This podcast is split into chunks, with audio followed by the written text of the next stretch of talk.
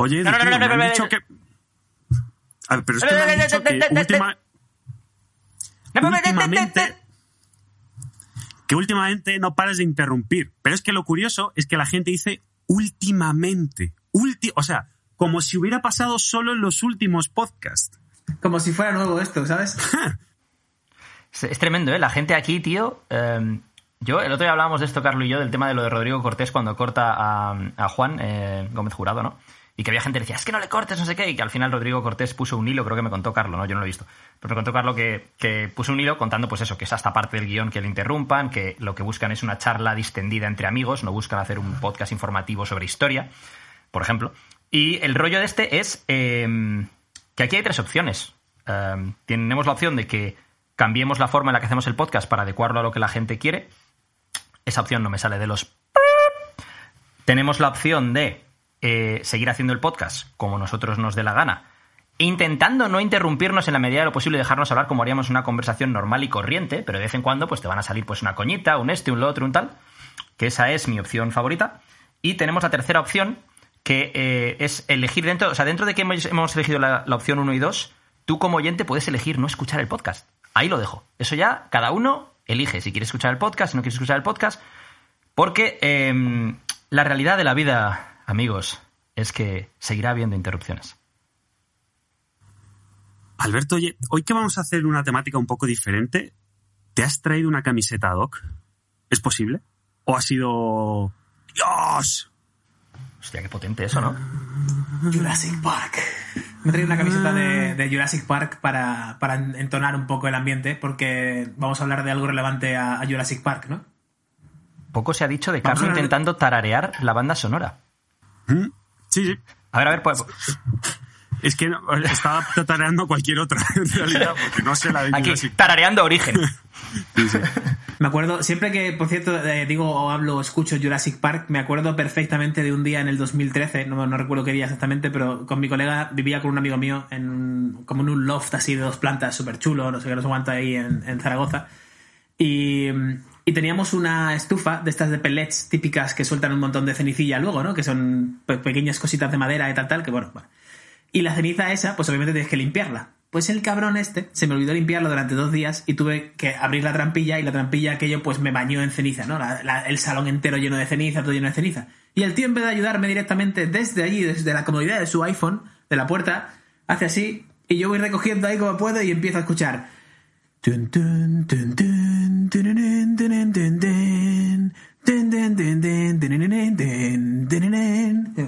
Pero se dijo puta y se empezó a partir el culo en plan, míralo, el, el expedicionario.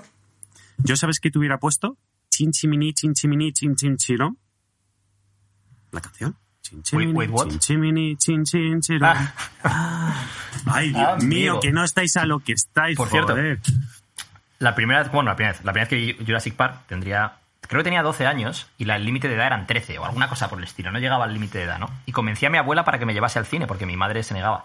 Eh, mi, padre pasaba el tema. Y mi madre se negaba, ¿no? Y, y voy con mi abuela al cine y me dice, vale, pero tienes que ver la película tapando, o sea, cuando hay escenas complicadas te tapas los ojos, ¿eh? Y yo me acuerdo de salir el tiranosaurio y yo así.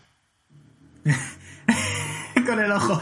con el ojo de esto, para el que esté escuchando esto y no lo esté viendo, es te tapas la mano y lo típico de toda la vida, que abres la- los dedos y estás mirando. Entonces, claro, mi abuela estaba sentada a mi derecha, con lo cual ella lo que veía era que mi mano estaba así, pero yo estaba así, vamos, mirando, que no me voy a perder el tiranosaurio, hombre, ¿para qué hemos venido aquí? Eduardo Barrecheguren, rompiendo las reglas desde 1998. Por cierto, se me olvidaba que tenemos que hacerle ¿Te un hueco a nuestro sponsor de este episodio. Este episodio está patrocinado por Dino Steaks, los steaks de dinosaurio más jugosos del universo. Ah, os lo habéis creído, ¿eh? Os lo habéis creído. No, no, yo estaba pensando en si estamos yendo a otras vías de negocio alternativas. O sea, yo ya estoy abierto a todo. Bueno, bueno, bueno, bueno. Es que esto, claro, es que el siguiente podcast, que de hecho, yo juraría que dijimos que este podcast iba a ser sobre ideas de y negocios se nos olvidó. Sí. Eh, pues el siguiente, quizás podríamos hablar de lo que los tres sabemos que no debemos hablar, pero queremos hablar de ello. Uh, ¿Te- te- ¿Hablas de. OnlyFans? Hablo de OnlyFans. Hablo de I cheated because I need You couldn't make money any other way? Bullshit. Life is this. I like this. Who the fuck is that guy? I feel the need,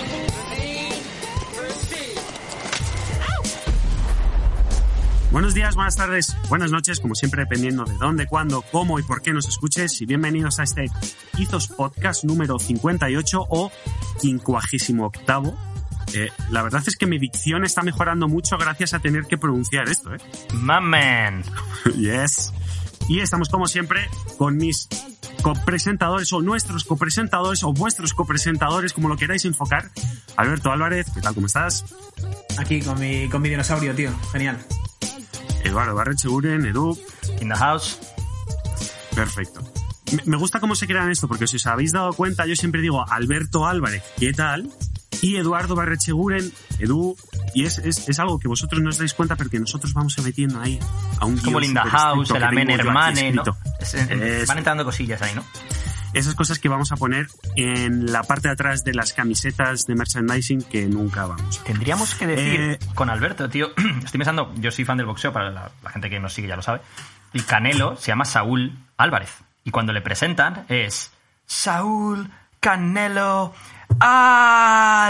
Álvarez. Porque claro, que son americanos y, la- y el Álvarez. Entonces, yo creo, tío, que Alberto se merece algo así. Una presentación un poquito más. ¿No? Me gusta, me Venga. gusta. Yo, yo voto, ¿eh? Para el próximo... No, no, no, dale, dale. ¿no? quiero- la primera intentona, venga, primera intentona, vamos. Pero, claro, es que la, la movida de esto es que tiene que haber eh, un middle name eh, sandunguero. Porque, claro, Canelo no se llama Canelo. O sea, le tenemos que poner algo a Alberto Álvarez. U- Usnavi. Usnavi. ¿Sabes, tío? Ah. Es que esto sin Pre- música... prepara la voz, prepara la eh, voz. No, Nico, claro, Nico, luego en postproducción te mete algo, algo Claro, no claro, y, o sea, música de, americano, todo, todo.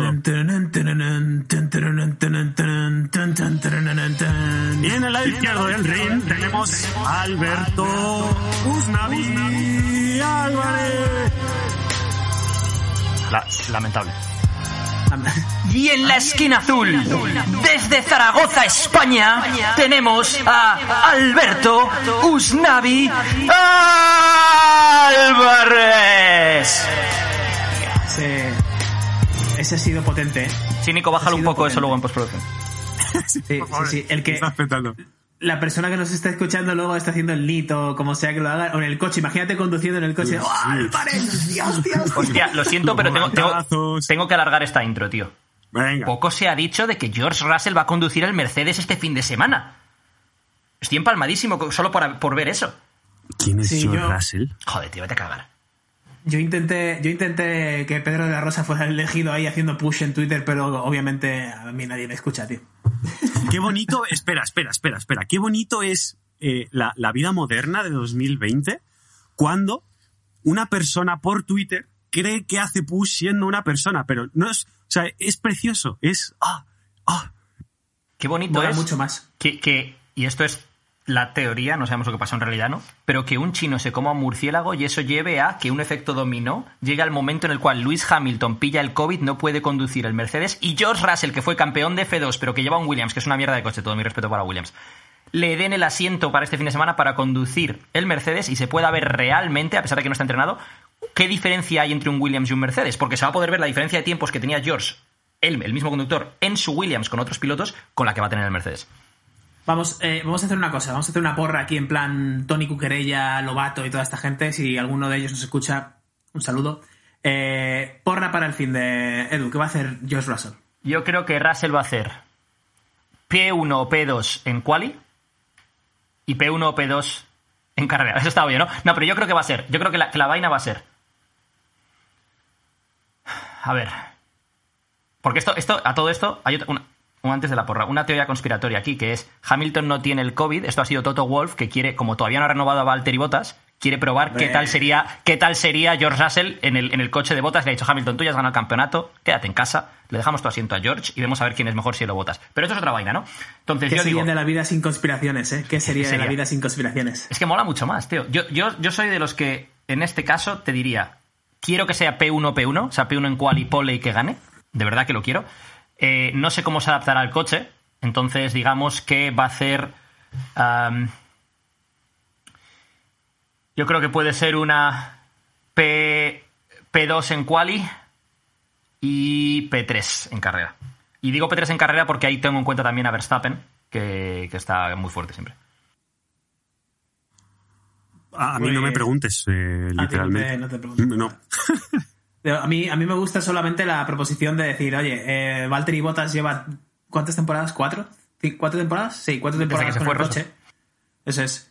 Eh, haciéndolo genial, pero no siendo campeón del mundo, obviamente, ni plantándole cara a Hamilton de ninguna manera, casi nunca, por mucho que Hamilton diga, eh, sí, ha sido un reto, ha sido muy complicado, mi compañero me lo pone muy duro. Come on, guys, come on. ¿Tu compañero qué? un ¿Tu compañero ¿Tu qué? compañero qué?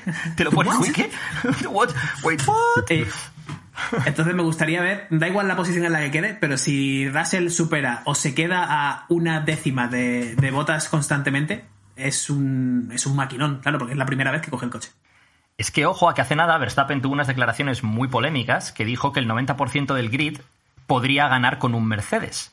Y lo dejó ahí. Claro. Luego Carlos Sainz eh, apuntilló un poco diciendo, es verdad que el 90% del grid podría ganar con un Mercedes, pero también es verdad que el 90% del grid no le ganarían en un año a 20 carreras a puntos a Lewis Hamilton. Hay muy pocos en el grid que podrían tener esa oportunidad de ganarle a Hamilton a lo largo de un año entero, ¿no? Es decir, sí, el 90% del grid le das un Mercedes y gana. Ahora, el 90% del grid con un Mercedes contra Hamilton no gana el campeonato del mundo a final del año. Habría muy pocos que tenían esa oportunidad, que en mi cabeza son Ricciardo, Leclerc, eh, Vettel y Verstappen. Ahora mismo son, los cuatro pilotos que puedo pensar que si tuvieran un Mercedes podrían hacer lo que hizo Rosberg y plantarle cara a Hamilton o llegar incluso a ganar. ¿Tú cómo lo ves? Digo tú cómo lo ves en lugar de vosotros porque Carlos sé que, que- que lo ve bien. Yo lo perfecto. Yo- yo todavía no hemos diría- empezado, ¿eh? Si es que todavía no hemos sacado el tema. Venga, sí, sí. Yo, yo- no, pero me gusta esto porque es una conversación sobre el tema de actitud, habilidad, talento y todo esto, que, que siempre todo el mundo tiene, tienen, a mí me, encanta darle el spin, igual que a las teorías conspira- conspiranoicas, yo le meto siempre el spin psicológico, filosófico a, a todo. Venga, ponte, Eh, ponte eh, la foto de perfil de León y dale, dale. Venga, voy a mirar, espera, voy a mirar al horizonte con intensidad, es. espérate, así. Pues entonces, yo pienso que no, eh, eh, sí, de acuerdo con, con Edu. Yo simplemente, yo creo que Leclerc es el único que le puede, sinceramente, plantar. Y tampoco ni eso porque la experiencia es un, es un valor añadido. Y Leclerc, pues, peca de no tener experiencia. Es, está claro. This is marketing. Sí, es que me gusta el, el spin que le has dado ahí. Es en plan, es como, me ha me ha recordado lo de Seth Godin con sus libros. Entonces es, le das un spin ahí, no, no, porque vamos a hablar de talento, actitud, condiciones que te favorece la vida o no. Alberto Álvarez, this is marketing. This is marketing. Lo es, lo es. Es contar una historia y que tenga alguna, alguna cosa, ¿no? Algo, algo de chicha. Bueno, y ahora, sí, sí, sí, sí, ¿estamos? Sí. Bueno, nos lo hemos sacado del pecho. Venga, vamos. Eh, vamos a hacer un podcast un poco diferente y de hecho es la primera vez que lo hacemos y tampoco es que lo hayamos pensado mucho, simplemente surgió de una conversación, eh, pues hace, hoy estamos a jueves cuando lo grabamos, pues el martes, en el que vamos a coger dos películas que parten de dos conceptos muy diferentes, que se encaran desde producciones muy, muy diferentes, producción europea, producción americana, que además producen sensaciones, incluso sentimientos muy, muy diferentes, las vamos a meter dentro de un cóctel, un shaker, vamos a agitarlo y vamos a ver qué sale. Porque la combinación de ambas películas, como decía, no tiene mucho que ver, pero justo esa combinación, por no por parecerse, sino por ser opuestas, puede ser muy interesante. ¿Qué películas son? El Club de la Lucha y La Vida es Bella. Sí, El Club de la Lucha y La Vida es Bella. Lo habéis escuchado bien. Edu, ¿por qué vamos a hablar de esto? Bueno, eh, la idea de esto es que empecemos a, a lo mejor una nueva mm, sección del podcast, por decirlo de alguna manera, lo de sección. Si a vosotros, eh, los oyentes, os mola y queréis dejarnos comentarios eh, de que queréis que hagamos cosas de estas, incluso películas que comentéis, pues sería un tema interesante. Y queremos hablar de esto por... em, yo en mi cabeza tengo dos motivos fundamentales. El primer motivo es porque se puede sacar lecciones de casi todo en la vida. Es decir, se puede sacar lecciones de la gente que hace bien las cosas porque las hacen bien, de los que lo hacen mal para no hacerlas como ellos. Cuando lees un libro de ficción, puedes sacar lecciones de cómo los protagonistas o los personajes secundarios hacen las cosas bien o mal y qué, y qué aprendes tú de cómo hacen ellos las cosas que puedas tú aplicar a tu vida, ¿no? Entonces, eso mismo ocurre con las películas. Las películas son ah, entretenimiento, son cultura, pero también pueden servirnos para sacar lecciones de vida o reflexiones bastante interesantes. Y en este caso, La vida es bella y El Club de la Lucha tienen un punto de conexión, eh, a pesar de ser conceptos encontrados, y es el de, y ahora entraremos a desarrollar mucho más esto, pero es el de, la vida es bella, al final trata, es una comedia, en cierta medida, es una eh, tragicomedia, y es, al final trata de cómo un padre, en una situación tremenda, terrible, como puede ser el, eh, el holocausto, básicamente, es cómo se inventa no quiero destripar la película ahora, porque ahora entraremos a hablar de ello, pero se inventa eh, una especie de juego ficticio para que su hijo pase el tiempo que pase en el campo de concentración crea que está en un concurso en el cual está intentando ganar un premio, con lo cual, a pesar de estar en una situación tremendamente mala, el niño lo pasa bien y no es consciente de la situación en la que está. Y para mí la lectura de esto es ese padre que, en una situación terrible, tiene un propósito enorme en su vida, que es su hijo y la felicidad de su hijo. Mientras que el Club de la Lucha es lo contrario, es la falta de propósito. Es una persona que tiene una vida cómoda, tiene sus um, necesidades cubiertas. Eh, al principio de la película se ve como su mayor preocupación es cómo diseñar su apartamento con muebles de Ikea y demás, pero le falta propósito. Y, una cosa a la que entraremos a hablar aquí es de cómo estamos ahora mismo en la generación de la falta de propósito en muchos sentidos. ¿no? La, la, la lucha va en parte de eso, ¿no? La generación que no ha sufrido una gran depresión, que no ha sufrido guerras, que no ha sufrido. Y en este caso, eh, esta persona, el protagonista del Club de la Lucha, tampoco tiene familia, con lo cual no tiene que sacar la cara en, eh, situaciones complicadas por alegrar, alegrar el día a otra persona o esa sonrisa por esa persona o y cómo esto aplica a nuestras propias vidas, ¿no? bueno, vamos a desgranar un poco las películas. Entonces, eh, cosas en común. Eh, las dos películas, bueno, El Club de la Lucha se, se, estrena en el 99 y La Vida es Bella en el 97, ¿vale? Primera coincidencia. Segunda coincidencia, eh, bueno, Club de la Lucha, evidentemente, la dirige David Fincher, eh, La vida es bella la dirige Roberto Benini, protagoniza, guioniza, todo, básicamente. Eh, y son dos obras que de autores que ya venían con determinada experiencia dentro del mundo del cine, ¿vale? Aunque David Fincher previamente también había hecho publicidad y Roberto Benini era un tío, bueno, pues era un cómico italiano pero son dos películas que eh, dejan a estos dos autores como auténticos, bueno, genios o auténticos pilares de, su cine, al menos en sus países, ¿no? Y aquí acaban las coincidencias. Es decir, como decía Edu, eh, son películas que traen conceptos muy, muy diferentes. Y yo creo que sería interesante quizás empezar por el Club de la Lucha, Alberto. Eh, empezamos contigo, porque tiene, como decía Edu, una lectura muy interesante, que es son niños de 30 años que tienen todas las necesidades cubiertas y que justamente por eso, por tener todas las necesidades cubiertas, no son capaces de encontrar un propósito mayor que les haga felices, por decirlo de alguna forma, en el día a día. El otro día, Edu me mandó este libro, que es Dejando Microsoft para, para cambiar el mundo, de John Wood. Em, que es básicamente un, semi-club de la lucha, pero sin club de la lucha en este caso de por medio, que es simplemente eso, es, un, niño de 30 años con un cargo, 30-40 años, con un cargo súper potente en, en, la, empresa más grande del mundo en aquella época, Microsoft, em, que por curiosidad, o sea, por, por casualidad, y por esto soy muy pesado con esto de ser espontáneo y decir sí a oportunidades y, em, hoy me preguntaba un chico que cuál era mi mejor hábito, como de cuál definiría que era mi mejor hábito y uno de ellos es el buscar vuelos simplemente por el hecho de buscar vuelos y crear rutas y no sé qué, no sé cuánto, porque mi mente sale de los problemas, entre comillas, del día a día. Problemas, de nuevo, el elegir qué, mueble de Ikea poner o qué no mueble de Ikea poner. O sea, somos un poco esa, esa generación, ¿no? Eh, no estamos pasando ningún una guerra ni nada así, una pandemia, pero la pandemia, bueno, pues con todos mis respetos, es una pandemia mild, medianamente suave, comparado con la peste negra en, el, en la época, pues eh, esto es una caricia en la espalda, como se suele decir, ¿no? Porque tenemos bastante más medios en el, en el día a día, en la actualidad. Em, y pasaba esto y el tío coge y se va a Nepal de viaje, descubre una biblioteca, no sé cuánto, y dice, hostia, no hay, no hay libros, no sé cuánto, tengo que, tengo que hacer algo, tengo que hacer algo. Y él, con una vida súper cómoda, de, de, de, todos los lujos, todo lo que necesitara, todo, lo que, cualquier cosa que pudiera, que pudiera soñar la tenía así, instantáneamente. Va, lo deja todo, se pira y, se, y funda, hace una fundación para que la gente tenga acceso a libros y, y, que puedan elaborarse una vida, ¿no? Pues esto lo extrapolamos a la película en sí, a lo del Club de la Lucha. Yo vi una similitud ahí cuando estaba leyendo la historia y hablamos de hablar de la película del Club de la Lucha. Y digo, hostia, es parecido, es, es muy, muy parecido. Es. ¿Cuál es tu dolor? ¿Sabes? Si no tienes ningún dolor en el día a día, no, no, no hay nada por lo que, por lo que luchar, ¿no? No hay. No hay razón, no hay propósito. Em, el Club de la Lucha es una película. Em, bueno, que se ha malinterpretado bueno, o sea, interpretado de una forma diferente a la que pretendía el autor, aunque David Fincher tampoco sea un autor que quiera dar muchas lecciones en sus películas, ¿no?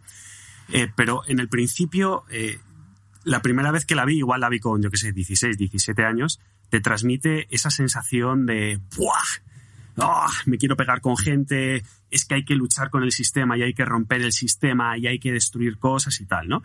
Eh, hace poco la volví a ver, hace, no sé, tres, cuatro meses la volví a ver y salí con una lectura y unos sentimientos en el estómago muy, muy diferentes. Edu, ¿cuál, cuál, cuál es el sentimiento que te produce, o las sensaciones, o que, te produce la, la película versus las lecturas después? Porque son cosas totalmente diferentes, ¿no? Las sensaciones de la película, pues bueno, al final es una película que tiene dos actorazos, como son Brad Pitt y Edward Norton. Eh, no quiero tampoco destripar la película para el que no la haya visto, cuál es el, tema central de la película.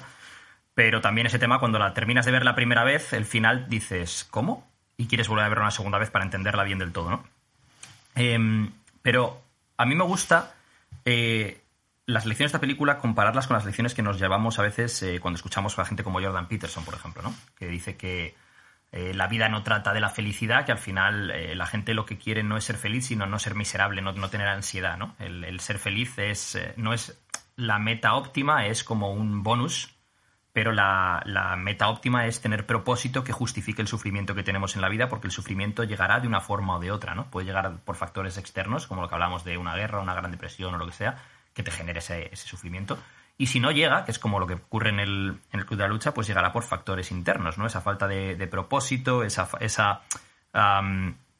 falta de sentido en la vida, porque al final, si tus metas no pasan más allá de la gratificación instantánea que te da el día a día, ya sea oh, los likes en Instagram, o oh, el no sé qué, o oh, quiero algo y lo tengo en el teléfono al segundo, quiero no sé qué y tal, quiero pero no hay un propósito a largo plazo. Al final van pasando los días y te das cuenta de que tu vida no es más que un conjunto de días sin sentido porque no tienes un propósito mayor que, tú mismo, mayor que tu propio placer hedonista, ¿no?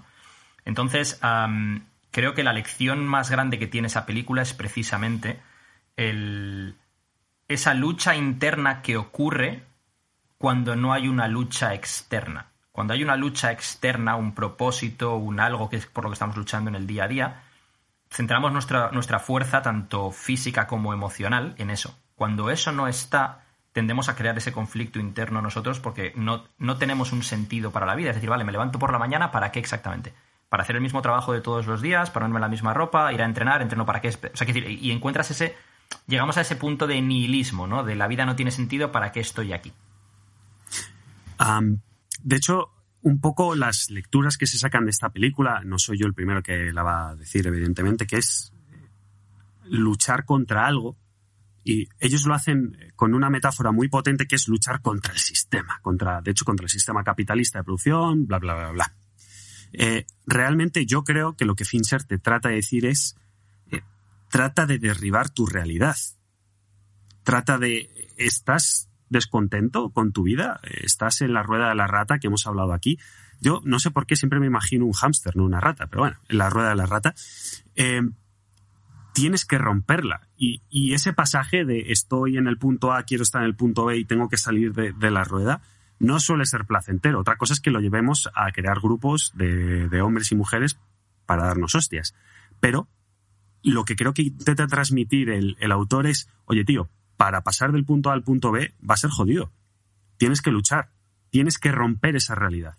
Eh, ¿Algún ejemplo personal, Alberto, que, que, te transmita esto? Tengo varios, pero según hablabas, ¿sabéis cuál es para mí el, el equivalente a ese club de la lucha de una forma constructiva, no destructiva, que puede ser, pues pegarse hostias al final es destructiva, ¿no? Acabas lesionado y tal y cual, por mucho que crees un bonding y una familia y todo esto pero simplemente yo creo que el simple hecho de tener eh, que el sistema es malo en la cabeza y pensar todo negativo y luchar y luchar, luchar y la resistencia y tal y cual, eh, te tiene que sacar de un plano mental eh, un poco normal, digamos, ¿no? Ves, todo con ojos un poco más oscuro, con lo cual no, yo no, eh, aunque sea el mensaje que, que, que, la película parezca dar al principio, así como, pum, te mete una hostia literalmente de, de, de ese mensaje, yo creo que estoy con Carlos en que el, el mensaje más profundo es otro, ¿no? Es el eh, vamos a hacerlo de forma constructiva, vamos a eh, resistir eh, esa tentación de acomodarnos, esa tentación de entrar en la, en la rutina que el mundo tiene preparado para nosotros, porque inevitablemente somos 7 mil millones de personas y tenemos que tener una rutina, si no seríamos salvajes totalmente. Pero eh, me gusta que haya pequeños grupos que digan, tío, es que la rutina esa me aburre. O sea, al cabo de 10 años de rutina estoy ya amargadísimo, empiezan a entrar las depresiones, no tomo el sol, no sé qué levanto y empezamos a echar la culpa a lo que sea, nuestra genética, tal, y simplemente es que hemos aceptado un sistema que a lo mejor no es perfectamente el que queremos eh, vivir, que no significa que tengamos que luchar contra él y matarlo y quemarlo, ¿no? Es decir, oye, pues mira, a lo mejor cuando quedemos a tomar copas, yo prefiero irme a leer. ¿Qué pasa? Entonces formo un club de lectura. Eso es ser anti, entre comillas, antisistema. Es, es ir contra la corriente un viernes por la noche, quedar a las nueve de la noche para cenar y cocinar y, y entre nosotros cocinar, no sé qué, crear y tal, tal, y ponernos a leer luego y comentar lo que hemos leído es de frikis total. O sea, es de, Que por de- otro de lado- fricazos máster. Es lo que estamos haciendo ahora mismo, quiero decir. Es lo que estamos haciendo es ahí. que- Hemos, qued- hemos quedado un jueves por la mañana para, para hablar así, cuando hace un sol que flipas fuera, podemos salir, podemos hacer otras cosas, ¿no? Podemos quedar, en fin. Eh, entonces, A tomar por culo. similitud ahí. Venga, vámonos, chavales. Venga, que cojo el jet. Coges el jet. Veo, eh, coge el Ethos Jet. Veo una similitud brutal ahí, ¿no? En eso, en el club de lectura actual, en CrossFit, sin ir más lejos. El, el CrossFit no es más que un pequeño club de la lucha positivo en el que la gente va a encontrar un propósito al entrenamiento. Por eso funciona tan bien, entre comillas. Es decir, eh, ya no es voy a entrenar para cumplir mis marcas, porque si llevo 10 años haciendo lo mismo ya estoy aburrido de cumplir mis marcas. Es voy a entrenar porque va Edu. Y como va Edu, va Carlos, y va Laura, y va Manuel, y va no sé quién. Entonces hacemos un grupillo y nos empujamos. Venga, dale, que puedes, una más, una más. ta, ta. Y es, es un pequeño club de la lucha, ¿no? Creía que me acabas de insultar, porque ha dicho, igual que va Edu, va Carlos. Y he dicho, eh, eh, pero ya después has añadido a Manuel y estoy bien. Eh, He puesto un ejemplo. Eh, yo no voy a CrossFit, ¿eh? A mí no me... A mí no me digas que vayas a mierda. Bueno, y, y como, como ejemplo personal, eh, el, el libro del mago en la cocina, que hemos, que hemos hecho hace un par de años, ha salido en el 2018, eh, hemos ido añadiendo actualizaciones no porque le falten cosas, que al principio sí, eh, recibes feedback de la gente, lo mejoras, mejoras un poco tal, la portada inicial era horrible y la nueva es súper guapa, entonces como digo, madre mía, ¿cómo pude lanzar eso en el 2018? Vas mejorando, ¿vale? Pero llega un punto, y esto lo sabe Edu, lo sabe Carlos, lo sabe mucha gente cercana, que ya no. ¿Y ahora qué más voy a hacer? Lo convierto en una app, lo convierto en no sé qué. Sí, porque si te vendes la idea de que no estás llegando a una parte de la población que, que se beneficiaría de ese contenido y le ayudarías, pues dedicas todo ese tiempo a crear una app y todo ese dinero y todo ese, ese esfuerzo, ¿no? Pero si realmente eres pragmático y lo piensas, dices, si es que ya está hecho. El que lo quiera ver y leer lo va a leer lo va a aplicar y el que no, pues no lo va a hacer, ¿no? Pero tienes que venderte alguna idea para seguir adelante porque si no, te aburres. Es decir, bueno, pues no hago nada del libro, no hago nada de contenido, ya está hecho. Ya le pongo un lazo, lo firmo y para afuera, ¿no? Y, así no funcionan las cosas porque tú te, te- te aburres, no muestras interés ni pasión por lo que haces, con lo cual la gente tampoco tiene pasión ni interés por lo que tú haces, es evidente.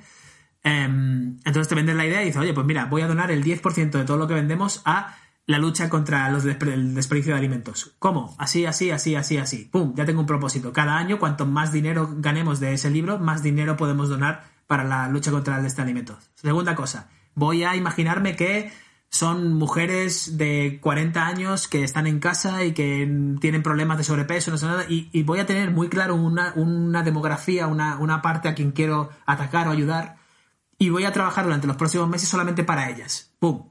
Ah, hecho, conseguido. Siguiente, voy a. Y son todo historias que me he hecho yo en mi cabeza, o que, o que hemos hecho entre Marina y yo, el equipo, lo que sea. ¿Para qué? Para, para, para vendernos la moto y seguir adelante, porque si no es muy fácil abandonar y decir, paso, ya está, hecho. Hay una escena que para mí es la metáfora perfecta de la película. La película tiene. La película es un peliculón. O sea, es, sales del cine como si te hubieran dado un puñetazo en la boca del estómago. Y más ahora, bueno, sales del cine, sales de, la habitación de tu casa, ¿no?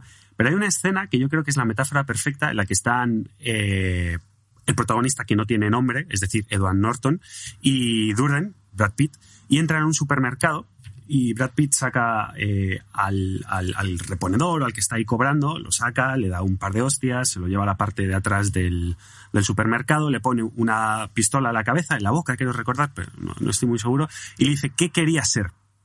¿Qué quieres ser en tu vida? ¿no? Y el tío, no, pues yo quiero ser veterinario, creo que dice. Yeah, vale, pues vamos a hacer lo siguiente.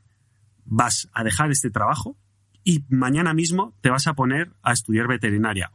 Como venga aquí mañana y te vea aquí trabajando, te voy a pegar un tiro en la boca.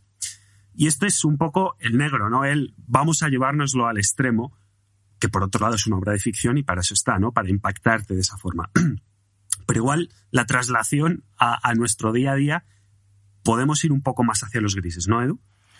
Sí, al final es importante que no entremos, que yo creo que es una tendencia humana, en pensamiento binario, ¿no? Y ese pensamiento binario lo vemos, por ejemplo, hoy en día en política, ¿no? O eres facha o eres rojo. eh, y rojo lo definen como comunista.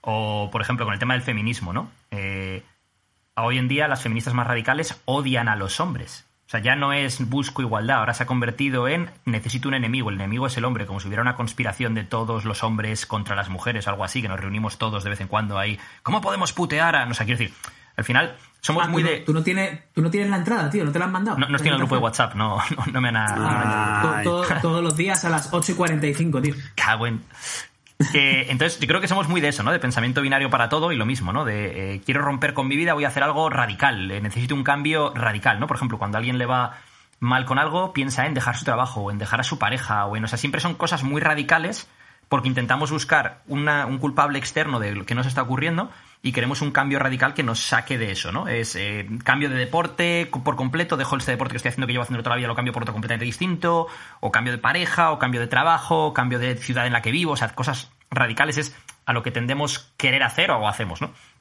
Cuando a lo mejor los cambios son, pueden ser más sutiles y llevarnos a- a los resultados que estamos buscando, ¿no? Es decir, a lo mejor ese propósito que estás buscando o esa felicidad que estás buscando está en pequeñas cosas en el día a día que no estás apreciando. A lo mejor, eh, de lo que hablamos otras veces, ¿no? Esas pequeñas cosas que decía a lo mejor Alberto, lo de ir a eh, apuntarte a CrossFit y tienes tu comunidad, tienes tu tribu. Somos animales tribales, animales sociales. Necesitamos tribalizar, necesitamos estar, formar parte de una tribu, ¿no? Entonces eh, te apuntas a eso y eso ya parece una chorrada, pero eso ya te cambia el, el chip. Y a, a mi perro parece que no le está gustando la conversación. No, de hecho lo que te iba a decir era que Han quiere sentirse parte de la tribu de Izos Podcast y está diciendo, eh, déjame entrar, que yo quiero participar también. A Oye, veces para, que- para el próximo, para el próximo podemos invitar y, y le ponemos Y traemos a cascos y tal, y también. micro y todo y, y listo. Que, entonces yo creo que al final tendemos a eso, ¿no? A, a la lucha, la confrontación y el pensamiento binario. Y esa lucha y confrontación, si no es con un enemigo externo que nos ha planteado la vida, como lo que hablábamos antes con el tema del club de la lucha o de las guerras o de esto, del otro, lo buscamos en nuestro círculo más cercano o ese enemigo eh, lo buscamos dentro de nuestra propia cabeza, ¿no? Entonces, cuando no hay, cuando vivimos una vida cómoda, a lo mejor piensas en plan, vale, pues mi enemigo en este caso es mi pareja porque mira esto que hace, que a mí me molesta, que esto que no sé qué, que tal, o mi enemigo es mi jefe o mi compañero de trabajo porque mira esto que hace, que no sé qué, y al final buscas enemigos en tu entorno más cercano porque tienes esa necesidad de lucha y esa necesidad de...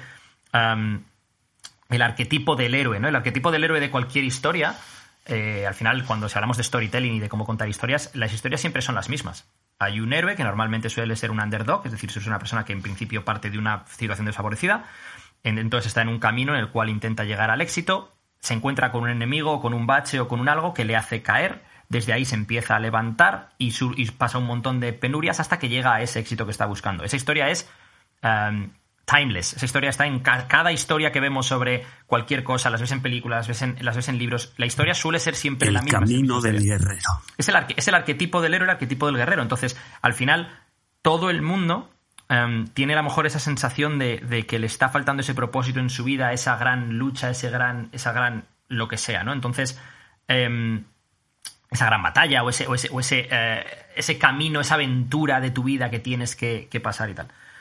Entonces, eh, al final yo creo que cuando no existe eso, nos encontramos con situaciones incluso política y socialmente muy peligrosas como las que estamos viviendo hoy en día. Hoy en día la, la sociedad se está polarizando mucho hacia la derecha o hacia la izquierda. Hoy en día el tema del feminismo está polarizando mucho al punto de odiar a los hombres o, no... O, sea, quiero decir, no hay un punto en el cual digamos, oye, que, esta lucha hay otra forma de lucharla en los grises. Que entre la derecha y la izquierda está el centro, y el centro quiere decir que tienes ideas de unos e ideas de otros, e intentas entender lo que piensan unos y lo que piensan los otros. Que ser feminista no debería ser ser eh, anti-hombres, debería ser buscar la igualdad de trato para hombres y mujeres, es decir, que no hubiera discriminación por género, por sexo. Entonces, lo más fácil para nosotros siempre es tender al pensamiento binario de eso malo, esto bueno. Y te metes en, en esa, en esa piel, te metes en ese traje y tú te pones el traje del bueno del héroe, pues esos son los malos y nosotros somos los buenos. Y eso lo aplicamos para muchas cosas en la vida. Entonces, creo que sería interesante que ahora eh, eh, entrásemos a hablar de este tema. No sé lo que tendréis que, que decir vosotros, eh, Carlos y Alberto, pero mm, incluso situaciones que vosotros hayáis vivido, ya sea con compañeros de trabajo, con parejas, con, en las cuales parece que buscas esa confrontación o ese enemigo para tener un motivo por el que hacer las cosas o un motivo por el que luchar o un, un drama a lo mejor que no existe pero tienes que crearlo para darle sentido a ese día a día, no lo sé. me gusta la mención del drama porque hay un concepto de Mark Manson que me gusta mucho que es el, el drama queen, el drama... Drama... ¿Cómo era?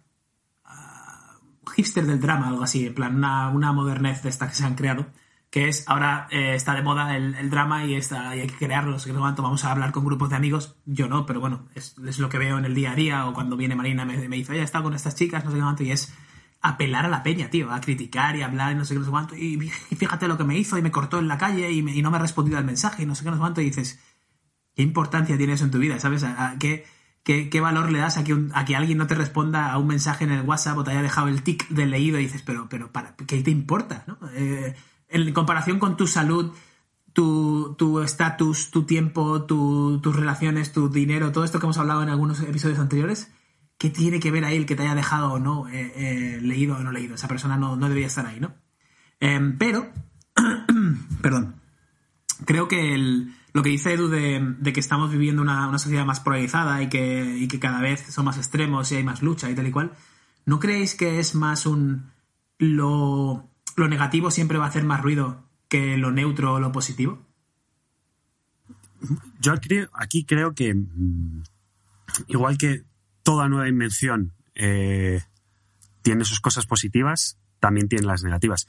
Yo creo que el problema de el Internet, que parezco un señor de, de mi pueblo de Rubia de 80 años hablando del Internet, hablo de eh, Instagram, de Twitter, de los medios digitales, de la adaptación de los medios tradicionales a los medios digitales, lo que ha hecho es que hay una cantidad tan exagerada de ruido que al final tienes que llamar la atención para que te hagan clic, para que acaben pagando de alguna forma. Entonces, acabas haciendo el ya famoso clickbait, que es al final dar una lectura muy extrema de una situación en un titular, aunque dentro de ese contexto. Pero al final del día, mi lectura es la siguiente. Tú, si vives rodeado de gente que te dice que el cielo es verde, al principio vas a decir, el cielo, no, ¿qué cojones? El cielo es azul, es azul, es azul. Pero si llevas cinco años todo el mundo diciéndote que el cielo es verde, en un punto te lo empiezas a plantear y en un punto probablemente tú te convenzcas y lo acabas y lo acabes viendo verde también. La historia con esto es lo mismo, que si tú la información que consumes es la única que te dan, que son clickbaits, que es gente enfadada en redes sociales, que es gente extrapolando tanto la negatividad como la positividad. La negatividad está claro, ¿no? Buah, es que mira lo que ha hecho esta persona y voy a crear un artículo. La positividad extrema, Instagram, por ejemplo. Me he ido de vacaciones con mi pareja y Dios mío, entonces, claro, esas sensaciones extremas te llevan a, estar en la ruin ruina, porque al final tú ni estás tan cabreado, pero acabas estando cabreado y por el otro lado ves a esa persona tan feliz y ves que tú no eres tan feliz y dices tú, joder, es que estoy todavía más cabreado, ¿no? Pero, pero un segundo, ya no es solo eso, sino es que es lo que decía Edu de, eh, aunque no los veas cabreados, o sea, mm. yo no consumo, eh, yo no consumo Twitter de política ni, ni cosas de estas, ni, no, no lo veo, no veo las noticias, no veo nada, simplemente me meto en mi, en mi burbuja, como dirían en la Fórmula 1, y leo mi libro de John Wood y leo a Tim Ferris y hablo con Sol y no sé qué, no sé o sea, intento, hablo con Nedu, intento que mi círculo sea lo más parecido a lo que yo quiero experimentar posible, que no es, no es para nada un Alberto, sigue sin llamarme, ¿eh? sigue sin llamarme. Sigue sin llamarte. No es para nada un approach científico, ni mucho menos, debería buscar lo otro para encontrar cuál es de forma objetiva el punto intermedio, pero no me apetece porque sé que el mundo está... Eh, inclinado a esa dramatización porque estamos aburridos, ¿no? Es como decía, estamos muy cómodos, la, la, vida es muy sencilla, la vida es muy cómoda, afortunadamente en el, en el, primer mundo, en el tercer mundo pues no tanto, si vamos a África de viaje te das una, un golpe de realidad y creo que muchas veces creamos esos viajes, esos viajes a África, a Nepal y a esos sitios, por lo menos a mí, a mí me pasa, para no crear drama, pero para ponerme un obstáculo en el camino como hablábamos en el último podcast, ¿no? Para ponerme un obstáculo en el camino y que ese sea el camino. Yo, por ejemplo, el, el hecho de viajar tanto eh, últimamente se ha amplificado un montón, no porque quiera hacer tic en, en, muchos sitios, ni quiera mostrarle al mundo por Instagram donde estoy, nada. De hecho, no pongo post en Instagram de ahora estoy aquí, mira, la vida es genial, no sé, no, no, es quiero ponérmelo más complicado de lo que es mi vida en el día a día. Eh, y afortunadamente tenemos la posibilidad de hacerlo a través de eso. Y, y ni eso, ¿no? Es decir, ¿cuánto de eso es la necesidad de aventura, lo que hablamos antes del arquetipo del héroe del guerrero, es decir, salir del entorno habitual para tener una aventura sin que esa aventura sea el drama diario o intentar buscar un drama diario, ¿no? Respecto a todos estos puntos que habéis tocado, eh, creo que, bueno, punto número uno, lo que decía Alberto de las noticias negativas, creo que estamos hardwired, estamos diseñados para eh, reaccionar a las noticias negativas más que a las positivas por un simple tema de supervivencia, ¿no? Es decir, somos los... em, nuestros ancestros sobrevivieron los que tenían esa actitud pesimista. ¿Qué quiero decir con esto? Si tú vives en la jungla y escuchas a un tigre y dices, oye, hay un tigre, el, el- el optimista dice, ¿qué va a ser un tigre? Ese no, ese no tuvo, ese no sobrevivió. Y el que salió echando leches sobrevivió. Por lo que sea. Y nosotros, por lo que sea, y, y nosotros somos los descendientes de los que por su pesimismo sobrevivieron. Entonces es, es- es una necesidad de supervivencia el ser pesimista o ser negativo o reaccionar mm, de una forma más marcada a las noticias negativas y poner nuestro foco ahí. Que a que te digan una noticia, mm, han donado no sé cuánto dinero a la lucha contra el SIDA. Y eso lo pones en un titular del periódico y nadie lo lee. Pero si pones una noticia de posibilidad de guerra, no sé qué. ¿sabes? Entonces, un, pequeño apunte ahí.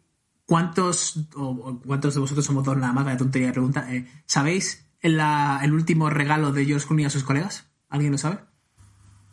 Uy, a mí me lo- me lo- creo que me lo comentaste, eh, que le había dado un millón de pavos a cada uno o algo así, o no sé el rollo, ¿no? George Clooney le regaló un millón de pavos a cada uno de sus colegas más cercanos, que son 14, eh, y lo hizo de la siguiente manera. Buscó en Los Ángeles quién tenía dinero en efectivo, o si había alguna empresa que tuviera palés de dinero en efectivo directamente, o sea, billetes de 100 dólares en palés. Eh, alquiló unas furgonetas de florista, las llenó de dinero y se fue a hacer una comida con los colegas y empezó a decirles eh, lo agradecido que estaba por, em, por tenerles en su vida, ¿no? Por, oye, agradezco que estés cerca de mí, agradezco que estés en mi, en mi core, en mi núcleo, en mi, cerca de mi, en mi entorno. Gracias a ti he conseguido hacer esto, esto, esto y esto, esto. Gracias a ti he visto este, esta parte del mundo. Gracias a ti he hecho no sé qué, no sé cuánto. Y los convocó a todos a Los Ángeles, muchos amigos no son de allí. Y em, justo después de terminar esta, esta, este meeting, trajo las furgonetas y a cada uno le dio una furgoneta y le dijo, oh, ¿la habéis, ¿la habéis traído flores? No sé qué, no sé cuánto. Sí, sí, abre, abre la furgoneta y verás qué flores más bonitas. Y- y el, el mensaje era, me habéis dado tanto, eh, tanto en la vida, ¿cómo os puedo devolver ese favor? ¿no? ¿Cómo os puedo eh, repay you? How can I repay you? Y, el tío de coña dijo, "Ah, how about a million dollars? Eh, ¿Qué, qué os parece un millón, un millón de pavos? Y todos en plan, ah, pero no sé qué, no sé cuánto, tal. Bueno, pues le regaló un millón de pavos a cada uno y eso no fue noticia en ninguna parte. Lo tuve que buscar yo en la Forbes, en un pequeño, una pieza que le hicieron a, a Clooney en especial aniversario, no sé cuánto, una pieza grande solamente dedicada para él. Pero sin embargo, vemos en las noticias que, eh, yo qué sé, que el Manuel Sánchez ha subido el sueldo mil euros al Y- mes y, y que, si fuera y que sale noticia- de, tus, de tus bolsillos. Y si fuera noticia lo harían de forma negativa. Le regaló un millón a sus colegas, que son gente de eh, eh, un estatus económico medio, en lugar de darle el dinero a pobres de no sé dónde. Le le intentarían buscar la parte negativa, ¿no? Eh, al final... Pero para, eh, para, para, para, para. ¿Y mi, ¿Y mi van? ¿Y mi dinerito, chavales? ¿Qué pasa? Escríbele, tío. Mándale un No, WhatsApp. no, no, no. George Clooney no, pero vosotros, que paso el 80% de mi tiempo con vosotros, ¿qué pasa? Ah, Y esa PlayStation 5 para Carlos, ese hashtag, no sé, no sé. Hashtag PlayStation 5 para Carlos, por favor. Que, mm, a ver, al final el tema también es que nos encontramos, y tampoco quiero politizar mucho este podcast, pero nos encontramos con un monopolio informativo ahora mismo, eh, que tiene una tendencia política determinada. Um, y esto lo que lleva es a la normalización de los extremos. Es decir, los extremos se normalizan pasito a pasito sin que tú te des cuenta, ¿no? Es decir, esto pasa lo mismo con las drogas, por ejemplo, con la violencia. Nadie pasa de no hacer nunca, de no, nunca herir a nadie a, a asesinar a alguien. La gente, pues, incluso cuando ves historias de psicópatas, empiezan por matar al gato, darle un puñetazo a no sé quién, van haciendo sí. cosas. ¿Estás, ¿Estás seguro? Porque mi vecino ya no hace ningún ruido. Y el vecino de que. uh, y sí, pero seguro que has matado algún gato antes. Y el. Y, con el- y las drogas lo mismo, nadie, nadie coge y se pinche heroína. O sea, normalmente es, un- es un. Por eso dicen, por ejemplo, que el gateway drug suelen ser los porros, la, la- la droga que hace ese, ese puente, ¿no? Pero yo creo que esto ocurre con todo, la normalización de los extremos. Se van. Al final. El otro día estaba escuchando un podcast de Jordan Peterson y hablaba de- del nazismo, ¿no? Que creo que también se puede enlazar bien con La vida es bella. Y mm, cuando hablaba del nazismo, decía que mm, se fueron normalizando cosas poco a poco hasta que llegó un punto en el cual el riesgo de que una persona se pusiese en contra de lo que estaba ocurriendo era enorme. Entonces, al principio, empiezas a normalizar cosas, pues, empie- empiezan a ocurrir cosas que te molestan un poco, pero "Ay, quita coño. Entonces es como que no, no, no acabas de ver la necesidad de intervenir o de tú exponerte por ello. Pero el coste de intervención, el coste de oportunidad de intervenir es cada vez más alto a medida que se van normalizando cosas, que llegamos a los extremos y ya estamos hablando de miedo por tu vida, miedo por la vida de tu familia, perder trabajo, lo que sea, ¿no? Entonces se fueron normalizando situaciones que no eran normales hasta que se llegó a un extremo. Eso no ocurre de la noche a la mañana. Entonces, a mí una de las cosas que me preocupa con todo este tipo de situación hoy en día, y, el que haya visto mis redes sociales sabe que es algo que me preocupa todo este tema, es la normalización de cosas hasta que se llega a los extremos. El, el permitir que algo pase Ay, bueno, un poquito más. Venga, un poquito más. Venga, un poquito más hasta que llegas a un extremo y cuando ya estás en el extremo ya cómo vuelves. ¿Cómo llegó Venezuela a ser Venezuela? ¿Cómo llegó eh, Cuba a ser Cuba? ¿Cómo llegó la Unión Soviética a ser la Unión Soviética? ¿Cómo llegó? Entonces, quiero decir, hay muchas cosas que van ocurriendo que poco a poco eh, van acercándote a un extremo sin tú darte cuenta y cuando llegas al extremo es, muy fácil, es muy difícil ponerte en contra de ello, ¿no? ¿Cuál es el problema? Que la propia lucha apela a aquel que no tiene propósito. ¿Qué quiero decir con ello? En este proceso de normalización de extremos, el que tiene un propósito en la vida y tiene las cosas claras, por ejemplo, pongamos el ejemplo de Carlo de Alberto, tenéis vuestro negocio, tenéis vuestro trabajo, tenéis vuestra, vuestra novia, tenéis vuestra vida, ta, ta, no te vas a meter en, en jaranas porque tú... ah, a mí lo que pasa con la política me la pela, porque yo estoy preocupado de lo mío, mi día a día, mi, mi novia, mi trabajo, mi no sé qué, mi tal y cual. Y normalmente la gente que va a meterse en todo eso es la gente que tiene menos propósito en su día a día y necesita esa lucha, necesita ese algo en lo que meterse. Esto es lo que, lo que lleva es al punto en el cual la gente que se hubiera opuesto a la normalización de esos extremos poco a poco, no ha dicho nada porque tenía otras preocupaciones, otros propósitos más importantes, hasta que llegas al punto en el cual, y ahora cómo retrocedes al punto anterior, ahora cómo vuelves a la normalidad, ¿no? Esto creo que es un poco lo que ocurrió, eh, para que podamos enlazar con, con, todo esto, con el tema de la vida es bella. La vida es bella ocurre en una Italia fascista. En, en, en, entonces, ¿cómo se llega a ese punto en el cual se trata así a los judíos, se coge así? Obviamente hay unas por ejemplo, el tema de Alemania en concreto, hay una, pues el Tratado de Versalles, eh, después de la Primera Guerra Mundial, que era una situación sociopolítica muy complicada para los alemanes, que es lo que hizo que toda esa gente no tenía propósito escuchase a un tío carismático como Homo Hitler, que les decía, vamos a hacer de, de Alemania otra vez un imperio, vamos a hacer no sé qué, y que fuese utilizando ese discurso para apelar a los que no tenían propósito y lo estaban pasando mal, y que los que sí tenían propósito y no lo estaban pasando mal, tenían sus propias preocupaciones en su día a día y no entraban en eso, hasta que llegó un punto en el cual te afecta, quieras o no, pero ya no puedes manifestarte al respecto. De hecho, eh, las, votaciones, o sea, todo el mundo, todo el mundo se cree que Hitler fue votado y aclamado por una gran mayoría de, alemanes y no fue así. Eh, eh, estaban los dos partidos de toda la vida, el PP-PSOE en, en, Alemania, y durante X años salieron un grupo de extrema derecha y un grupo de extrema izquierda. Entonces, eh, poco a poco fueron ganando adeptos cada uno de los votos hasta que los dos grupos del centro decidieron, bueno, vamos a darle el poder al grupo de extrema derecha, nos lavamos las manos, que se caiga el país y a partir de ahí reconducimos, ¿no? Y no se cayó el país. Bueno, bueno, aquí sí, otra cosa que habría, que habría, que definir aquí respecto a derecha o izquierda. Hay que definir bien derecha o izquierda porque por ejemplo, los nazis eran nacional, comunistas. Los nazis eran nacionalsocialistas, son socialistas. Eran, so, eran bueno, socialistas, de hecho. Entonces, un grupo nacionalsocialista versus un grupo, bueno, un partido es que, político eh, comunista. Entro, ¿no? entro, en esto porque mm. cuando se habla de la derecha e izquierda y muchas veces se hacen las comparaciones a nivel de política social y política económica para definir derecha o izquierda. Dentro del mm. espectro de la derecha tienes los conservadores y los liberales. Entonces, eh, que al final, pues eso, los, los liberales eh, abogan por déjame, déjame a mí tranquilo que haga lo que me dé la gana, yo no me meto contigo, tú no te metes conmigo, y eso implica pues no Mm. impuestos, no esto, no otro, y los conservadores abogan por no cambiar las cosas que se estaban haciendo hasta ahora, porque eso tal, ¿no? Pero eh, luego dentro del espectro, cuando tiramos a la izquierda, entran más las políticas socialistas. Entonces también es una cosa que hay que Bueno, también están los anarcas, ¿eh? y, los, y de hecho los anarquistas sí, claro, tiran más hacia la derecha, los anarcocapitalistas. De hecho. Sí, aunque es, es... misteriosamente están en, en, el rango mental de la izquierda, de la Claro, pero también eso yo creo pero... que ahí hay mucha mentalidad de, de, adolescente, ¿no? El típico adolescente que se pone la camiseta de anarquía y se cree que eso es... No, la izquierda es no sé qué. Y es en plan... A donde quiero llegar con esto es... Eh, y simplemente por hacer un pequeño apunte, se tiende a pensar... Eh, que han sido la, la, derecha la que... No quiero hacer tampoco apología de derecha o de izquierda, pero la URSS era comunista y era la izquierda, y ahora hoy en día todavía se hace apología del comunismo en algunos sitios, y me parece tremendo, porque es, es los que más muertes han causado de cualquier sistema político eh, que haya habido en la historia, han sido, ha sido el comunismo, tanto en la URSS como en China, como en Camboya, es, es tremendo.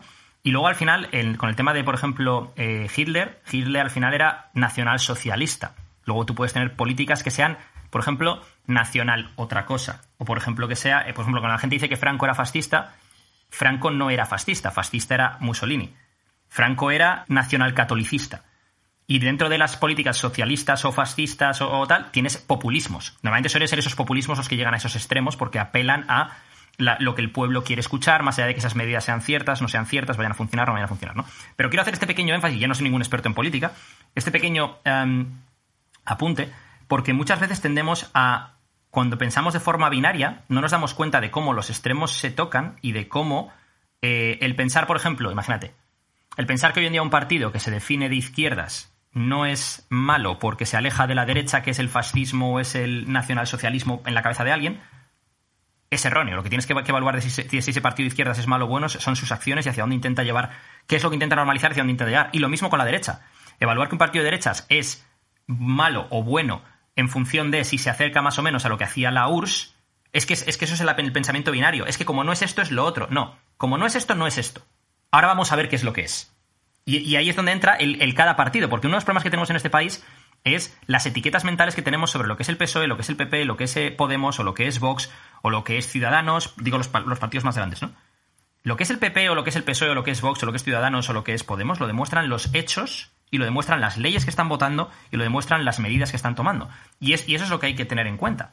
Entonces, em, al final yo creo que uno de los grandes problemas, y esto ocurre igual en Estados Unidos con el tema de Trump, Biden o esto o lo otro, ¿no? Biden o lo que sea. Entonces, cuando tendemos a, en nuestra cabeza por intentar simplificar las cosas, tener una rojos fachas, eh, buenos malos, malos buenos, y metes a uno en un saco que es el saco de los no sé qué. Y esos son para ti los de un lado o los de otro, y para ti eso es los buenos o los malos. Y no te das cuenta de que hay una escala de grises enorme dentro de todo eso y que de hecho los propios partidos, que esto es uno de los problemas que tenemos yo creo hoy en día, también evolucionan a lo largo del tiempo en función de la gente que esté dirigiendo ese partido. Es decir, por ejemplo, a mí el PSOE de Felipe González me parece mucho mejor PSOE que el actual. A mí el PP actual no me gusta y el PP de Rajoy tampoco me gustaba. Pero son dos PPs distintos. Y el PP de antes de Rajoy era distinto. Entonces, lo que quiero decir con esto es, dentro del espectro de un partido, tendemos a pensar es como el Madrid o el Barcelona, por ejemplo, ¿no? La gente piensa, en, ve los, eh, partidos políticos como si fueran equipos de fútbol y yo soy de este equipo, yo soy de este equipo, no sé qué, o tal, la gran mayoría, por desgracia.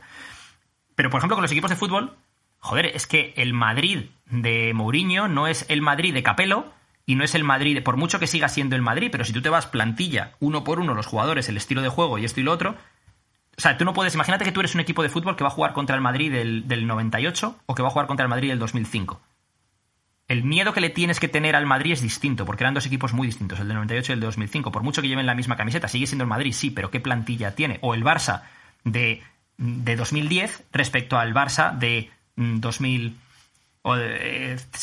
mm, yo qué sé. O sea, son dos equipos muy distintos aunque lleven la misma camiseta, ¿no? Entonces creo que a donde quiero llegar con todo esto es simplemente a que el que esté escuchando esto en su casa tienda a tener una actitud reflexiva y menos binaria respecto a todo lo que ocurre en su vida y, respecto a empaquetar a grupos de gente como buenos o malos o a personas como buenos o malos en lugar de intentar pensar cuáles son los intereses de esta persona en concreto, cómo me puedo poner en sus zapatos y entenderlos, o de este grupo en concreto, qué es lo que están buscando y a partir de ahí tomar tus propias conclusiones. Yo, yo tengo un apunte rápido, porque has dicho antes, eh, en todo esto, explicando los partidos y no sé cuánto, que, que, como forma de simplificar tendemos a meter a, gente en un saco o en otro. Yo no lo veo así, yo lo veo como reduccionismo puro y duro. En lugar de simplificación, para mí simplificar sería eh, eh, quita las etiquetas de todo el mundo, escucha con dos ojos, con dos, perdona, con dos orejas y con dos ojos también, lo tienes que mirar, a, a la persona que tienes delante y que te está diciendo lo que sea, intenta hacer tu propio due diligence, tu investigación sobre qué quiere conseguir esa persona, y entonces decide si quieres votar a uno, votar a otro, unirte a uno, unirte a otro, ser amigo de uno, ser amigo de otro, lo que sea, ¿no? el, contexto en el que estemos hablando. Porque para mí eso es más simple que el, ah, este, es que Edu lleva un chaleco rojo, seguro que este tío es, yo qué sé, nazi. Y Carlo, como llega, lleva uno que no es rojo, pues entonces seguro que no es nazi. Con lo cual voy a votar a Carlo. Da igual lo que diga Carlo. Y ahora llega Carlo y te dice, ya, pero es que yo realmente en mi, en mi mensaje que quiero decir es mm, muerte a todos los que no sean rubios con los ojos blancos. Y dices, pero hijo puta, pero tú no eras parte de los azules o de los negros o del color que sea. Igual, he puesto rojo por, poner un, porque tú tienes una, una roja. Yo, Carlos, con el corte de pelo que lleva, a mí eso. Ese pelo rapado. Es, es, mm, this, is, marketing, chavales. Es, es, lo que decía Edu al principio. Al final lo que hizo Hitler es puro marketing. Y, lo hizo muy bien. Era un orador de, de, la hostia y era un tío muy witty, muy, muy rápido de pensar. Y sabía, sabía comunicar muy bien. Se aprovechó también, tuvo también a, Goebbels, que era pues un jefe de publicidad en ese sentido enorme, y se aprovechó muy bien de una situación crítica de una Alemania post Primera Guerra Mundial, ¿no? Entonces al final se aprovechó de la necesidad de propósito, lucha y demás que tenía mucha gente, ¿no? Eh, creo que, al final el tema del club de la lucha más allá del propio protagonista, el grupo de gente que él recluta es lo mismo, es gente sin propósito, que busca una lucha, busca ser parte de una tribu, de un grupo que tenga un propósito grande, ¿no? Y en ese caso el propósito que ellos se plantean es tirar el sistema, ¿no? Pero un mensaje muy bueno que creo que tiene el Club de la Lucha, que me gustó mucho, es cuando dice, no eres tu cartera, no eres tus pantalones, no eres tu cuenta bancaria, no eres, o esto, lo que tú eres no es nada de eso que eso también es uno de los problemas que tenemos, tanto a la hora de valorarnos nosotros mismos, compararnos con el vecino o con otra gente, como a la hora de lo mismo, de generar uno, uno, de los grandes problemas que tenemos hoy en día, yo creo, a nivel sociopolítico, es la, eh, la política de identidad de grupo, que es cuando juzgas a la gente por, por grupos, no por identidades personales, ¿no? Blanco, negro, chino, no sé qué, tal, joder, vale, pero es que hay, hay blancos de una forma y de otra, hay negros de una forma y de otra, hay asiáticos de una forma y de otra, o lo mismo, ¿no? Eh, es de, de, derechas o es de izquierdas, es de no sé qué, o es como si yo digo, a ver, es que todos los del Atleti son unos gilipollas, porque yo soy del Madrid. Pues no, tío, habrá gente del Atleti que es eh, de putísima madre y gente del Madrid que son unos retrasados mentales. Es que no, una cosa no quita la otra. Y ahora quiero que eh, paréis el podcast durante un segundo, vayáis a Spotify, pongáis La vida es bella, playlist, escuchéis la primera canción un minuto y volváis porque nos va a poner en el mood correcto para entrar en esta película que una de las cosas que, intenta transmitir es esa producción europea cálida, esos sentimientos a flor de piel durante toda la película y ese trabajo espectacular de Roberto Benini que nadie lo vio llegar, bueno, un buen actor, un buen cómico y que de repente se marca un película como este que es La vida es bella. Y lo hacemos en contraposición con el Club de la Lucha porque Evidentemente, eh, Roberto Benini, que ahora mismo no recuerdo el nombre que tiene en la, en la película, totalmente, o sea, da exactamente igual en realidad. Guido, eso es. Guido, eh, tiene un propósito muy claro, que es eh, que su hijo sobreviva, para empezar, y para acabar o para continuar el proceso, que durante ese proceso, y yo creo que es una lectura muy positiva, que no se contamine de todo ese odio que viene desde el de enfrente, desde el de arriba en este caso, que los está subyugando, y no acabe como ellos. O para mí esa es la lectura que hice yo un par de años después de haberla visto, ¿no? Que es, él no quiere que su, yo creo que él no quiere que su hijo sea feliz. Yo creo que él no quiere que acabe odiando a toda esa gente y acabe teniendo esa bilis interna, ¿no? No, son conceptos contrapuestos, ¿eh? No son conceptos contrapuestos. Simplemente es un paso más, ¿no? Em, yo creo que, el, si, os fijáis, tampoco voy a destripar mucho para también el que no lo haya visto, pero... También os digo que fue una película del 99-97. Hemos tenido tiempo para que la se puedan ver. Yo creo que podemos entrar a destripar, ¿eh? Pero em, las primeras hora y media, creo que es algo así, es, es pura vida en Italia, tío. Es, es la mm. vida en Italia, es, es Guido yendo y viviendo, y el tío siempre tiene esa misma actitud. Es, es él, es Guido, es es un tío feliz, un tío gracioso, hace bromas, se ríe del mundo, es como ve una paloma y juega con ella, se tira una bici, va sin frenos y se va, ¡Oh, ah, Dios mío, Dios mío! Por cierto, si la puedes ver en italiano ya flipas, porque es una pasada. María, tírame las llaves. María, tírame las llaves, mi princesa, oh, mi princesa, sí, sí. Es como la actitud del tío siempre es así. Entonces, em, cuando una, un hijo aparece en su vida, una mujer aparece en su vida, aparecen los nazis, aparece todo esto, Em, no la cambia. Y para mí es el mensaje más importante aquí, es decir, sé fiel a, cómo eres, porque el cómo eres está haciendo que el mundo sea de un color, no, no sea en blanco y negro. ¿Podríamos decir que Guido es estoico? Oh. Guido, no sé si es estoico, pero el tío es un máquina. Me gustaría tenerlo como digo. Sí. Eh, por cierto, ganó el Oscar a mejor actor y creo que es de las pocas personas no angloparlantes. Sí, creo que es de las pocas personas no angloparlantes que han ganado el Oscar. No el Oscar a mejor actor de reparto, no, el Oscar a mejor actor principal. Una pasada de, interpretación de este tío, la verdad. Me ha encantado la lectura que ha dado Carlos, ¿no? De el cómo ese niño no se envenenase de la punzoña del odio. Que, como que esa, esa tragedia no pasase a la siguiente generación, ¿no? Que es. Eh, no me lo quiero llevar a es Claro, que es justo. no me lo quiero llevar otra vez a, por ejemplo, historia actual o, la situación en España y tal y cual, ¿no? Pero es como cuando hoy en día se utiliza mucho la política guerra civilista por un lado o por el otro, que no tiene ningún sentido porque estamos retrocediendo 80 años y lo que sufrieron nuestros abuelos no tendría que afectar a, nuestra, a cómo somos nosotros, ¿no? Venga, vamos a poner otro ejemplo que no entremos en un charco político. Es el ejemplo de esa de la Segunda Guerra Mundial, que es lo que has dicho tú, ¿no? En la Primera Guerra Mundial se hace un tratado de Versalles en el que básicamente eh, se mean en la boca de Alemania, es pues te voy a quitar todos los territorios, me vas a dar un montón de pasta, todo el sistema de producción a tomar por culo, se lía. Entonces, claro, se genera una ponzoña dentro de los alemanes que genera ese caldo de cultivo que permite el nazismo, ¿no? Entonces es, entramos en ese círculo y sí, efectivamente, he dicho, se me dan en la boca. Es que me encanta porque te usas mucho esa expresión y es que es de lo más gráfico y, y, es de, y, es, y, es de, lo peor que te pueden llegar a hacer, yo creo. O sea, que te, que te Mm. me hacen en la boca, ¿no? Sí. Es Entonces, eh, me, lo estoy, me lo estoy imaginando y estoy flipando. Es Me estoy imaginando a Russell, a. Russell meándose en la boca de botas este fin de semana. Quiero decir, o sea, es, Pero vamos, es, es la dinámica, ¿no? Que, que si no salimos nunca de la dinámica de este me ha hecho eso y por eso le voy a tener ponzoña, voy a crear mi propio club de la lucha para poder luchar contra eso, eh, llegamos siempre, ¿no? el revanchismo, Entonces, ¿no? el revanchismo. Entonces, eh, claro, lo, que descubre este personaje, Guido, eh, no, no es que descubra un propósito en su vida, es simplemente se lo ponen delante de la cara y dicen, oye, mira, tienes este propósito, puedes hacer otras cosas, pero como mínimo te hemos puesto este propósito que es que tu hijo sea feliz y que tu hijo no tenga ponzoña. No todos tenemos esa posibilidad de que lleguen los nazis en 1935 y nos pongan un propósito en la vida, ¿no? Y aunque esto sea muy eh, vendehumos, ostras, ¿cómo lo buscamos? Ahora, ahora parecemos un podcast de, de, autoayuda, ¿no? Pero, pero no es, o sea, es una pregunta honesta, que es, claro, yo soy un chico de, yo soy Tyler, Durden, del Club de la Lucha. Anda, que, que más quisieras, hijo. Por ejemplo, ¿no? Así, no sé. Soy Brad Pitt. Ejemplo. Claro, soy Brad Pitt. Venga, sigamos con eso, me gusta. Pa pa partimos eh, de ahí y para... Eso es, claro, ahí. De ahí no fallamos nunca, ¿no? Eh, Por cierto, poco, poco se habla del enveje... Poco se habla del envejecimiento de Brad Pitt, ¿eh? yo lo firmo, lo firmo, pero vamos, no, firmo, Tú verás. Yo es que yo firmo sus 50 con mis 30, sin ningún tipo de problema, además.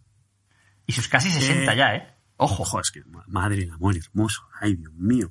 Eh, bueno, que tú tienes 35, no nos olvidemos. Que a lo que íbamos. Eh, claro, ¿cómo, cómo si, si, si, no somos Roberto Benini y llega a los nazis, ¿cómo? O sea, ya hemos visto la real, y lo hemos tratado anteriormente un montón de podcasts, ¿no? Pero, ¿cómo rompemos el programa sin tener que destruir edificios? ¿Puedo utilizar un cliché enorme para introducir un tema que creo que es importante? Bueno, no es que sea un cliché enorme, pero es el típico meme este de, de Facebook, Instagram y tal, pero que es muy cierto, ¿no? Que es el del cuento del abuelo indio que le dice al, al, nieto, dentro de cada hombre hay dos lobos, depende de a cuál de ellos alimentes, uno de ellos ganará la batalla porque están haciendo una batalla y esos dos lobos son, uno es la envidia, eh, eh, los prejuicios, la maldad, la agresividad, el no sé qué, y el otro es la bondad, la empatía, el saber estar y tal y no sé qué, ¿no?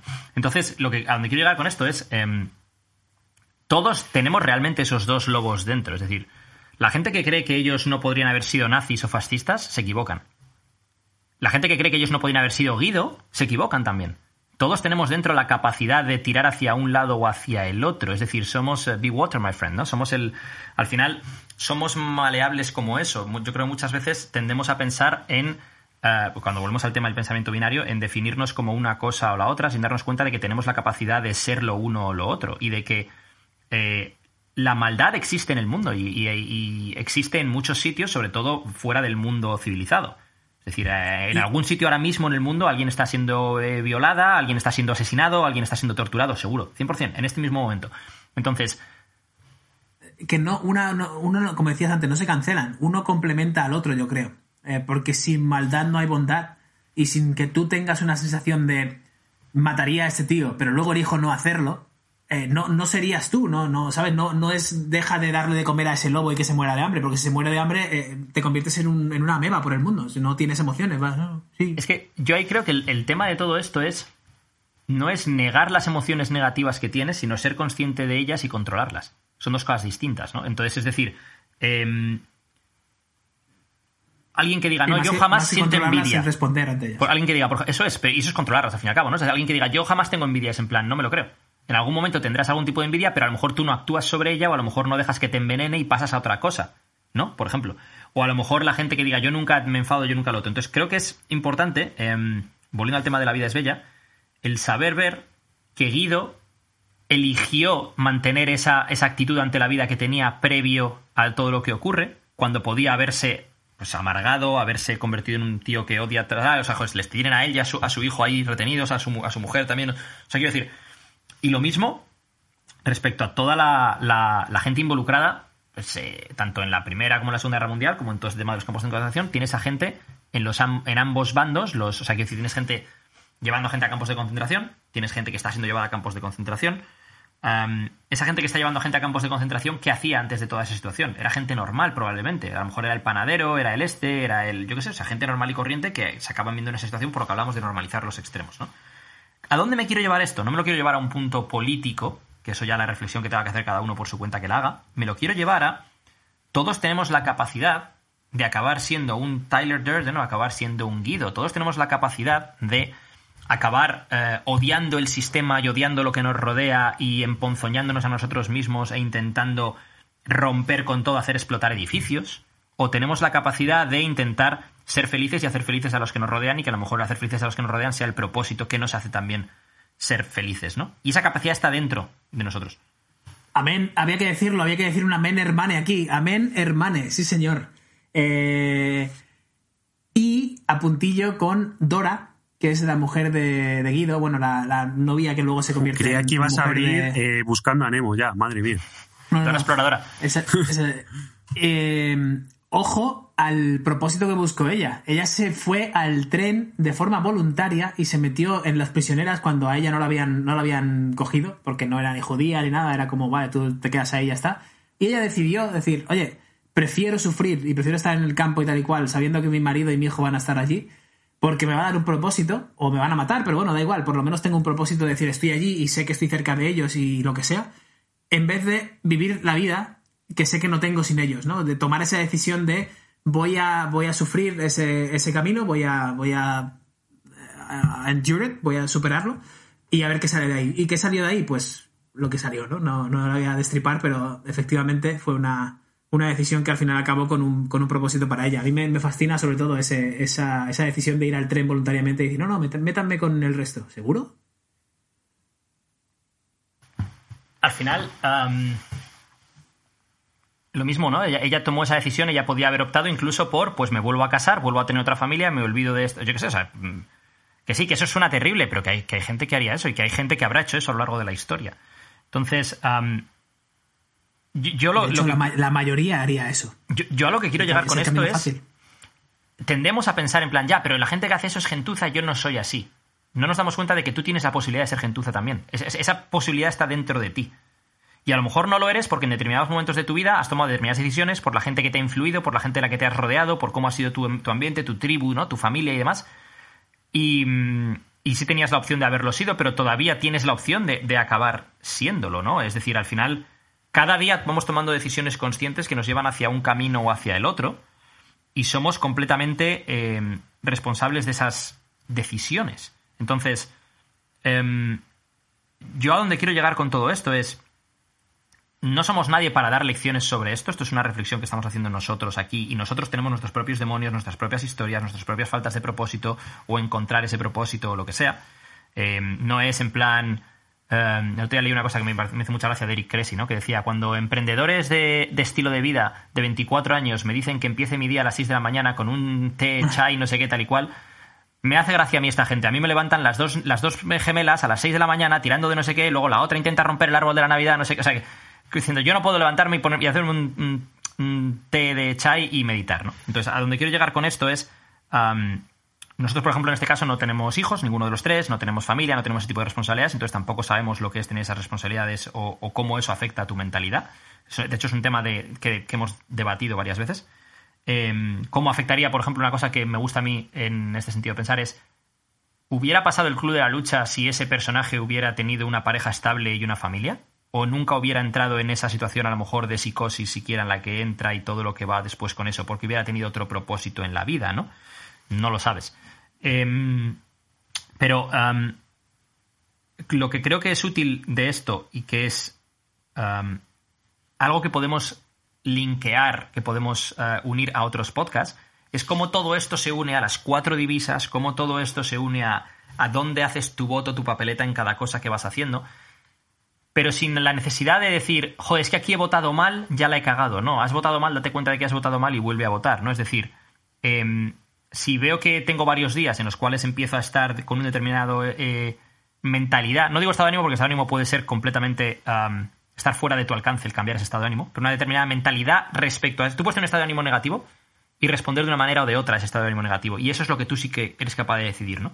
Entonces, para toda esa gente que está ahora mismo a lo mejor pasando una situación complicada, porque el COVID es una situación complicada, tanto a nivel social como la gente que pierde su trabajo, gente que tiene un montón de, ah, problemas de todo tipo, ya sean económicos o emocionales o, de salud derivados de todo esto. Em, lo que quiero mandar es un mensaje de, ánimo y de, de, hay cosas que están fuera de tu control, pero intenta ser guido. Intenta, dentro de lo que está en tu control, votar hacia ser guido, en lugar de votar hacia ser Tyler. Y, fíjate lo fácil que es votar hacia ser Guido, que muchas veces pensamos que es algo épico, ¿no? Lo que decías antes, hay que hacer un cambio drástico, blanco, negro, tal y cual. Es una bolsita de Twix que tenemos ahí en, la cocina, que venga el, chico de Mercadona a repartir la, la, compra, termina de traerte tu compra y dice, toma esto para ti, que tengas un buen día. ¡Hostia! Muchas gracias, no sé qué, es mi favorita, tal. ¿A quién no le gusta el Twix? ¿Sabes? A quién no le gusta el chocolate, a quién no le gusta no sé qué. Y si no te gusta el chocolate, eres gilipollas, lo siento mucho. Pero es, así de claro. Es decir, es tan sencillo como un detalle, un, un, pequeño gesto de no cómo. No te mees en la boca de la gente que no le gusta el chocolate, tío.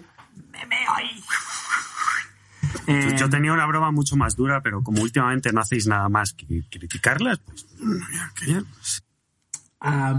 Eso, es, sencillo, ¿no? Y es eh, tener un pequeño detalle con alguien, contigo mismo, con no sé qué, e intentar pues, seguir adelante. Yo ayer por la noche, por ejemplo, me hacía falta llorar por lo que sea. Yo llevo días con una nube esta encima, tal y cual, y ayer me tiré una hora pegando una llorera que flipas. Y mira, como nuevo, dormí como Dios, que llevaba también sin dormir una semana regular dormí como Dios, me he levantado ya a las nueve y media de la mañana como, como un campeón, en plan, plan rey, sin alarma ni nada. El día es soleado, estoy aquí, no sé qué, ahora me siento bien. Entonces hay veces que simplemente sí, intentamos ser Guido, pero Guido también lloraba, ¿sabes? Guido también tenía sus, sus momentos, lo que pasa es que a lo mejor no dejaba que el hijo le viera, no dejaba que tal, para no transmitirle esa preocupación. Así que cuál es el propósito, pero no te olvides de ti mismo también. Por cierto, y ya para cerrar, ¿sabéis otra cosa en común que tienen ambas películas? Que los dos protagonistas mueren al final. ¡Nos vamos, chicos! la que ha soltado el cabrón. la que ha soltado, la del final. Por cierto, eh, Nico, podríamos poner hoy, en vez del final, hoy como homenaje, en vez de la música de final nuestra, la banda sonora de la vida es bella, por favor, un poquito. Es que lo estaba pensando y yo creo que no tenemos derechos para poder hacerlo. Sí, venga ya, de, esa película seguro que podemos poner. Oye, una cosa, eh, Alberto, tú no has dado tu predicción de Russell en la carrera, tío.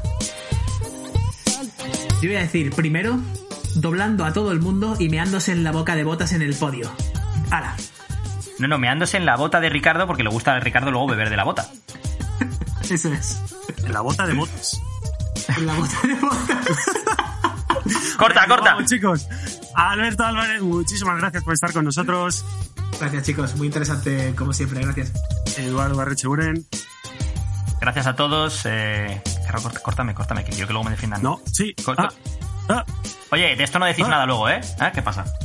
Eso es. Y bueno, que, que esperamos que os haya gustado y nos vemos en el siguiente podcast. Un abrazo a todos, hasta la próxima.